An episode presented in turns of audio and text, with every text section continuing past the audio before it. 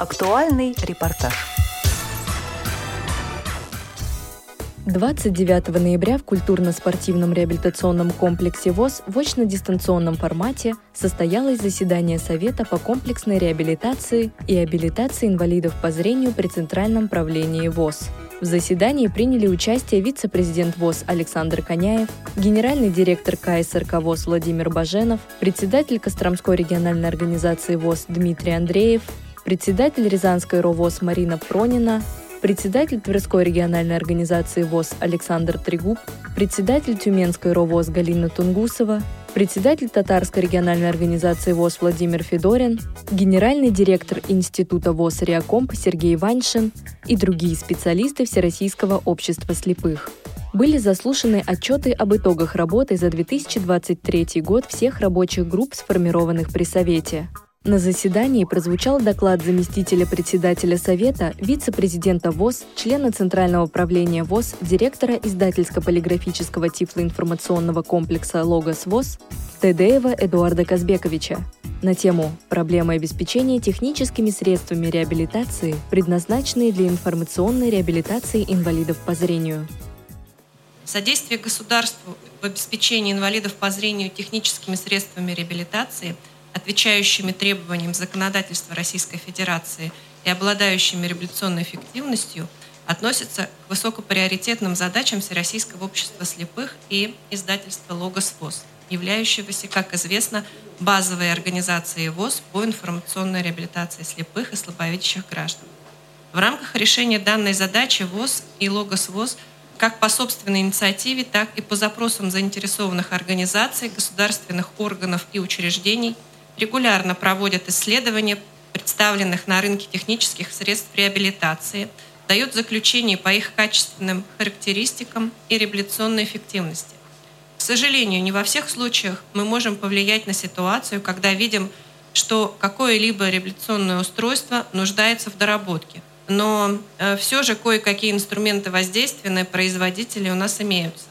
Одним из основных технических средств реабилитации в сфере обеспечения информационной доступности для лиц ОВЗ с ограничениями по зрению вот уже на протяжении многих десятилетий остается так называемое специальное устройство для чтения говорящих книг. Общественный запрос на определенные потребительские свойства и развитие технологий кардинальным образом поменяли подходы к оценке функциональности и технических характеристик этого устройства – что в полной мере нашло отражение во вступившем в силу в 2021 году национальном стандарте ГОСТ Р 58510-2019 специальное устройство для чтения говорящих книг на флеш-картах, технические требования методы испытаний. Мы оцениваем принятие указанного стандарта как значимый этап на пути совершенствования нормативно-технического регулирования данного вида устройств и будем способствовать тому, чтобы поступающие на отечественный рынок тифло-флешплееры максимально полно соответствовали требованиям, предъявляемым этим стандартам.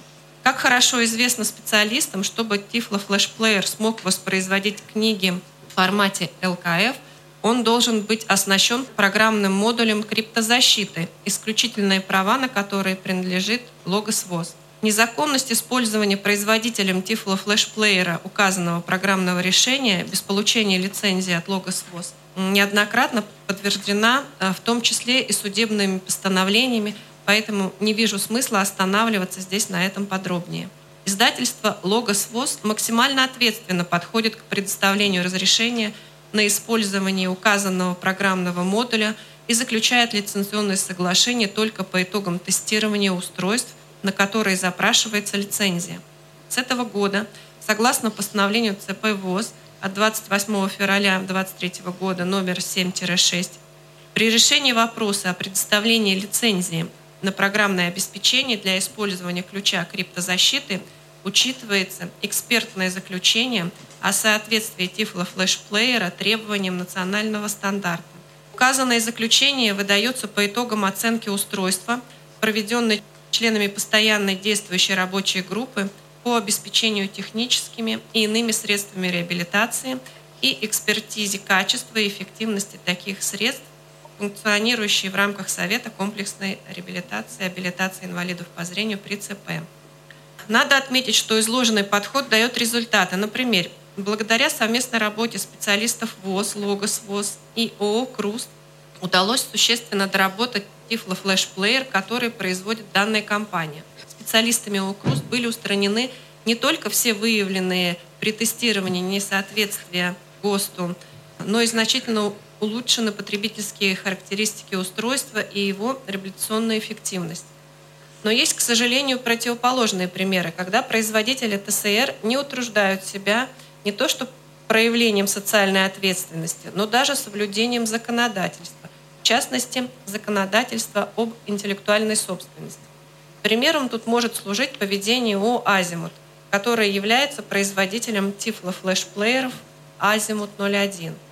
С недавнего времени данная модель тифлофлешплеера представляется инвалидом по зрению по ИПР.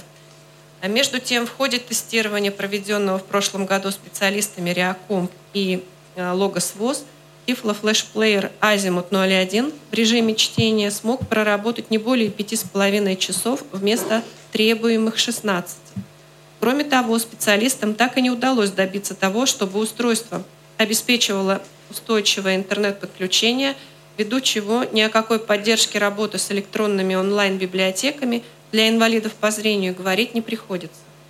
Несоответствие отмеченных характеристик Player Azimut 01 требованиям ГОСТа является существенным нарушением прав инвалидов на получение качественного, качественного ТСР, поскольку указанные характеристики с учетом особых потребностей инвалидов по зрению можно отнести к числу ключевых – Неудивительно, что в ВОЗ и э, Логос ВОЗ поступают многочисленные жалобы на данную модель тифлофлешплеера.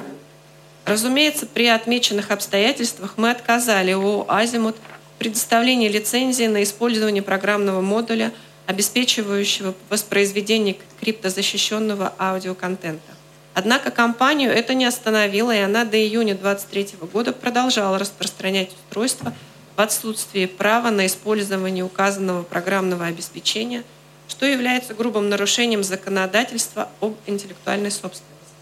Таким образом, территориальными органами Фонда пенсионного социального страхования за счет бюджетных средств закупались фактически контрафактные экземпляры устройства, технические характеристики которых не соответствуют требованиям национального стандарта, что в свою очередь является нарушением положений федерального закона 44 Э, о контрактной системе в сфере закупок товаров, работ, услуг для обеспечения государственных муниципальных нужд, касающихся описания объекта закупки.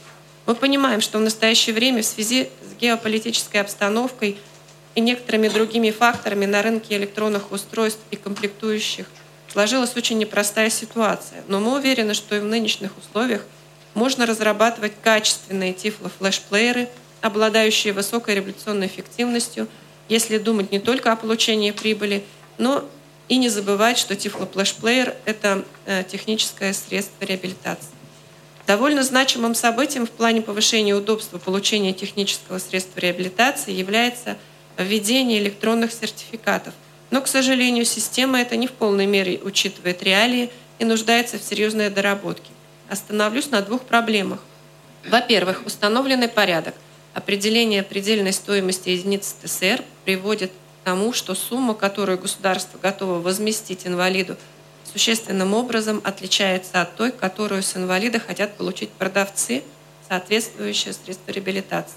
Напомню, что сейчас, согласно постановлению правительства РФ от 29 апреля 2021 года номер 678, предельная стоимость ТСР в целях компенсации определяется – в соответствии с последним по времени исполненным госконтрактом на закупку однородного товара.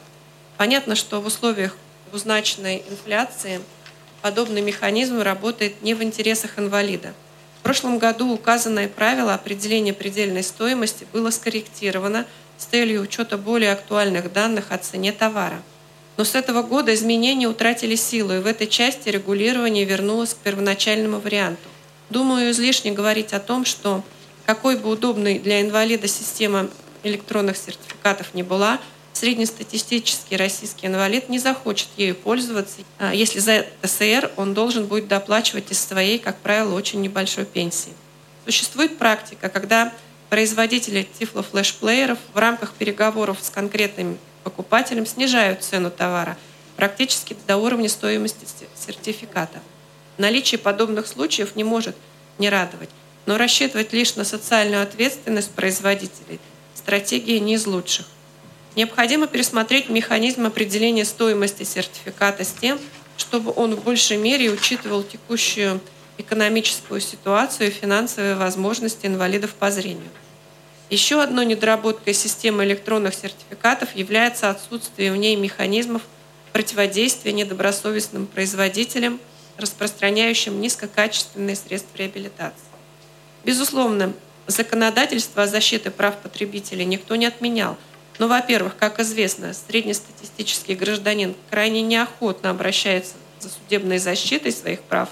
А во-вторых, даже если сертификат продажи некачественного товара будет а, подтвержден многочисленными судебными постановлениями, действующее законодательство не предусматривает возможность исключить соответствующего продавца из числа участников информационной системы электронных сертификатов. Подходы к решению этой проблемы могут быть разные. Например, можно обратиться к опыту некоторых маркетплейсов, которые блокируют карточку соответствующего товара при получении жалоб от покупателей или правообладателей, чьи интеллектуальные права нарушаются. При определенной доработке подобный механизм противодействия недобросовестным поставщикам можно было бы внедрить в систему электронных сертификатов. Ведь техническое средство реабилитации, товар особый и наличие на рынке низкокачественной реабилитационной продукции является существенной угрозой нарушения прав инвалида на получение качественных и эффективных средств реабилитации. В заключение хочу отметить, что только совместными усилиями при непосредственном участии всех членов Совета при ЦП мы можем выработать те решения, которые будут максимально отвечать интересам незрячих и слабовидящих граждан нашей страны. Напоминаю, что вы прослушали доклад заместителя председателя Совета, вице-президента ВОЗ, члена Центрального управления ВОЗ, директора издательско-полиграфического тифлоинформационного комплекса «Логос ВОЗ» Тедеева Эдуарда Казбековича на тему «Проблемы обеспечения техническими средствами реабилитации, предназначенные для информационной реабилитации инвалидов по зрению». До новых встреч в эфире на Радио ВОЗ.